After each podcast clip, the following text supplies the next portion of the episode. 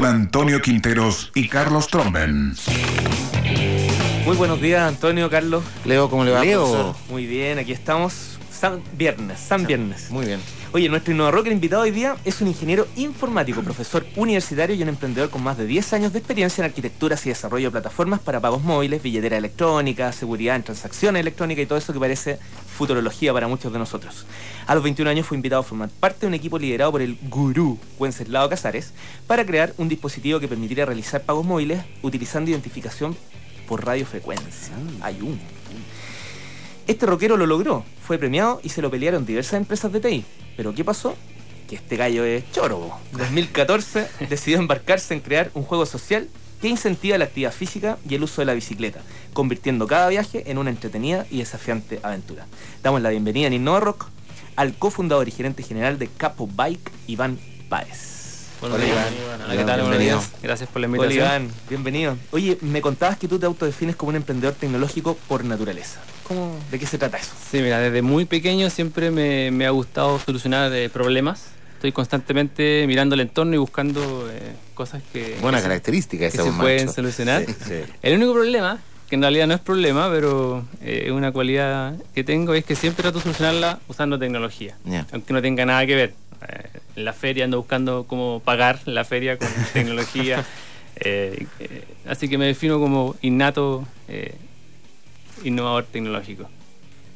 Qué potente. ¿ah? Oye, y bueno, y cuenta cómo fue esto de trabajar con Wences. Wences. Wences. Bueno, una experiencia única. Tuve la suerte de, de estar en el momento justo en el lugar eh, preciso. Eh, y bueno, es de esas personas que uno dice, este tipo tiene algo. ¿ya? Y, que, y que creo que en el libro de Steve Jobs lo define muy bien, Mm. Como el, el- el síndrome de distorsión de la realidad, eh, en el cual eh, con su experiencia y su eh, mindset te puede convencer de cualquier cosa.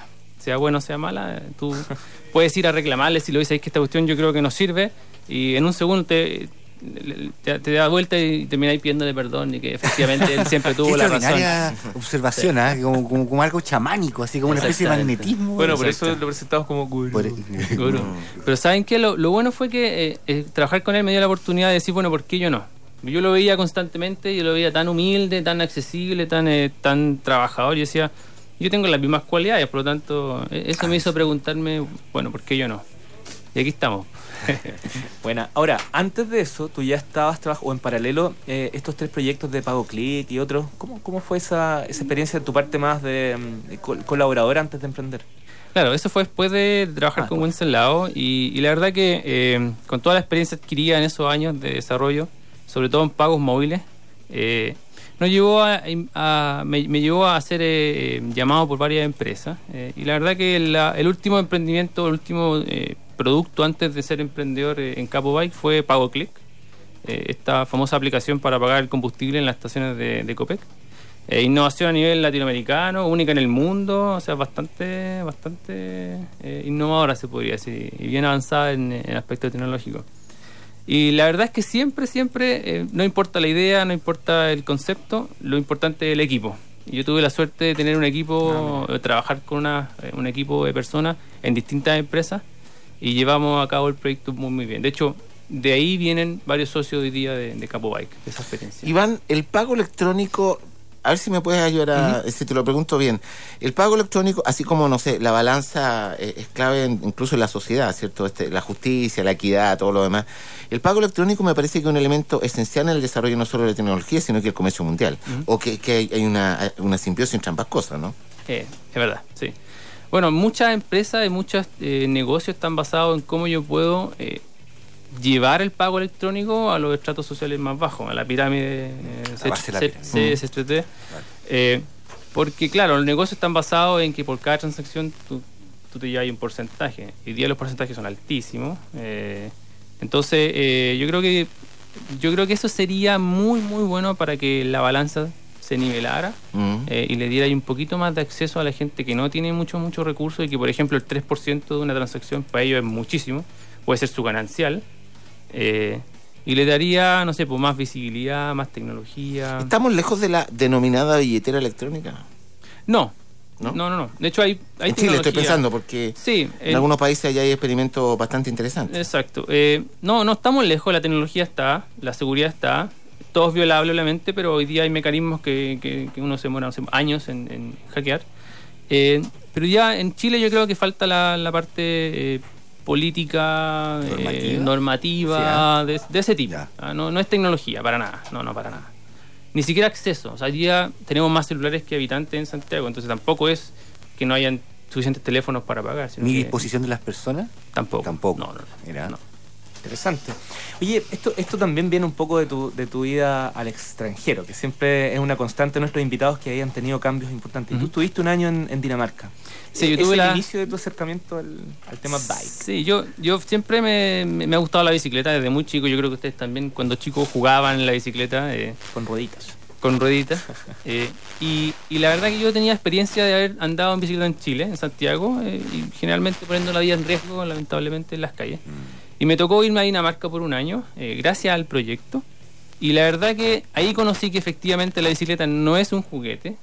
eh, y puede ser un medio de transporte No es cool, absolutamente no es solo cool, No digamos. es solo No es cool, solo exactamente.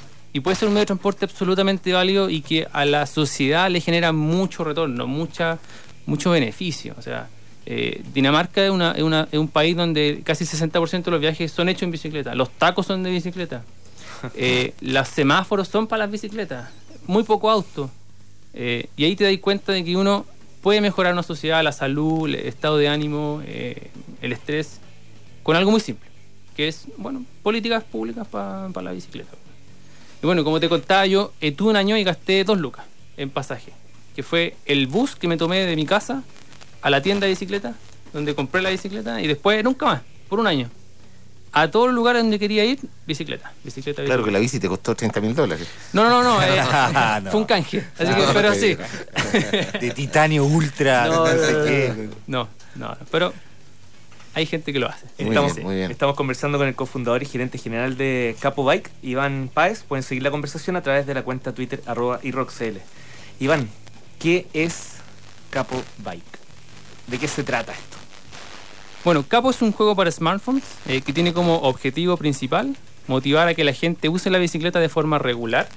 Eh, y como tú lo decías, eh, convirtiendo cada viaje en bicicleta en una entretenida y desafiante aventura. La mecánica es muy muy simple, la única forma de jugar es realizando viajes reales en bicicleta, es decir, no puedes jugar sentado. Típico juego como Candy Crush o Farmville que tú juegas en el computador por horas y horas, aquí no, aquí tú tienes que salir a andar y mientras más esfuerzo andes, mientras más esfuerzo hagas eh, durante el trayecto, más puntos vas a recibir. Eh, medimos muchos parámetros del viaje, la velocidad, el tiempo, la distancia, pero se pone entretenido cuando le ponemos salto, clima, altura sobre el nivel del mar. Porque, no sé, para mí me gusta saltar las cunetas, por ejemplo, o saltar los lomos de toro, ¿cierto? O andar con lluvia, andar con mucho calor. Todo eso te da más puntos para subir de nivel, eh, te da más, te pueden entregar más monedas de oro para que puedas mejorar tu perfil virtual. Eh, y la idea fundamental de esto es que tú puedas competir con tu amigo y ojalá ganarles. Sobre todo al que siempre te gana en la vida real. O sea, es un juego para pasarlo bien, ¿cierto? Y que ojalá la gente se, se motive a usar la bicicleta de forma regular. El sitio es www. Capo.bike. K-A-P-P-O punto bike. Lo voy a instalar, ¿eh? Lo voy a instalar. Dale. Oye, ¿y cómo es el modelo comercial? ¿Dó- ¿Dónde están las lucas en, en- en este proyecto? Mira, para el usuario es gratis y esperamos que siempre lo sea. Eh, y, y la verdad que encontramos una forma de generar ingreso de- bien, bien innovadora y es eh, con publicidad no invasiva. Y se conoce en el mundo de- de- del emprendimiento como placement. Placement. Y es decir que eh, en el juego tú tienes un perfil virtual compuesto por equipamientos, un casco, una bicicleta, traje, accesorios. eh, y lo que nosotros hacemos es que le ofrecemos a las marcas de bicicleta, de alimentos, etcétera, eh, ropa, que esos equipamientos tengan sus logos o sean Ya. equipamientos reales que ellos venden en las tiendas. Por lo tanto, al usuario no se le, no se le coloca un pop-up, por ejemplo, invasivo en el cual él sin querer lo, lo cliquea, sino que el usuario decide si usa o no ese equipamiento. Eh, obviamente ese equipamiento es más barato en el juego y te da más poder y más puntos por cada viaje. Entonces hay un incentivo también en que la gente genere una, una relación con la marca. Y, y por estar ahí eh, y por eh, eh, ser parte de la comunidad, nosotros le cobramos mensualmente a- a- a marcas. ¿Te ha ido bien? Hasta el momento sí. Eh, de hecho, estamos ahora en una ronda de inversión que no, que no. Nosotros queremos ser el Waze de la bicicleta. Con todo lo que Waze ha hecho. O sea, ojalá ser vendido en mil y tantos millones de dólares en un par de años. Eh, y hoy día estamos en la fase de, de crecimiento. Estamos para, para recuperar la inversión de la bicicleta que... Exacto, y de, La y de bicicleta la- de Dinamarca. y de las dos lucas del, del bus. Sí, sí. claro. Exacto. Est- Están, con- perdona, yo te interrumpí, estabas contando, estás en ronda de inversión. Sí, estamos en una ronda de inversión eh, eh, buscando financiamiento en, en Chile y en Estados Unidos eh, que nos permita posicionarnos como un referente a nivel regional eh, para que en el próximo año eh, hagamos otra ronda un poquito más grande y ahí ya sí eh, nos posicionemos a nivel mundial como la aplicación para bicicleta en el mundo. Oye, Iván, ya ganaste el premio Aboni, que entiendo justamente en el área de tecnología e información. Y en febrero y marzo van a ser súper importantes para, para ustedes. Eh, cuéntanos un poquito qué se viene en este, en este inicio que, de año que ya estamos ya. Sí, mira, los Aboni eh, nos abrieron muchas puertas y estamos muy, muy, muy agradecidos. Eh, no, no, no lo esperábamos, la verdad. Y, y estando en Francia, en, en, en- en Le Web, eh, nos avisan y nos informan de que eh, hace varios meses unos expertos nos no estaban mirando, estaban viendo nuestro emprendimiento. eh, y, que, y que debido a nuestro aporte al incentivo del uso de la bicicleta a nivel mundial, la UNESCO nos va a reconocer con un premio que se llama Net Explo. Y tenemos, de hecho tenemos que ir a Francia a recibirlo. Y la verdad es que estamos bastante, bastante orgullosos. O sea, yo creo que eh, es un, un indicador de que vamos por el camino correcto. Eh, y además, en, en- en marzo nos vamos a Medellín, Colombia, al cuarto Foro Mundial de la Bicicleta, a contar cómo una aplicación puede mejorar la infra- infraestructura ciclista de una, de una ciudad. Buenísimo. Leí una información de que Chile y Colombia, desconozco, no, no recuerdo bien la fuente, proporcionalmente eh, tiene la mayor cantidad, o un número muy relevante de emprendedores en América Latina. Sí, está muy, eso. hoy salió eso en Mercurio. está muy concentrado. así Sí. es. Felicitaciones, Iván, por todo lo Muchas realizado. gracias, ¿eh? ¿eh? Felicitaciones, Gracias. gracias, muy bien, Gracias. gracias por haber venido. La instalé, la voy a probar y después te digo. Vale. Tengo dos datos que quisiera dejar antes del, del adiós. Dale. A partir del 13 de enero y hasta el 3 de febrero del 2015, innovadores de todo el mundo podrán postular a una nueva convocatoria abierta por Startup Chile. Más info en www.startupchile.org. Y el 20 de enero del, 2000 del 2015, de entre 5 y 7 de la tarde, se va a realizar un seminario de emprendimiento deportivo que incluirá seis exposiciones con experiencias implementadas ya en Chile. Más info en www.eldeportero, así como reportero, pero eldeportero.cl. Iván, que te vaya muy bien, a mucho gusto. Gracias. Carlos, Leo, que tengan un estupendo fin de semana. Nos vamos, nos vemos el lunes. Nos Que vemos. esté muy bien. Eh. Play the game, Queen.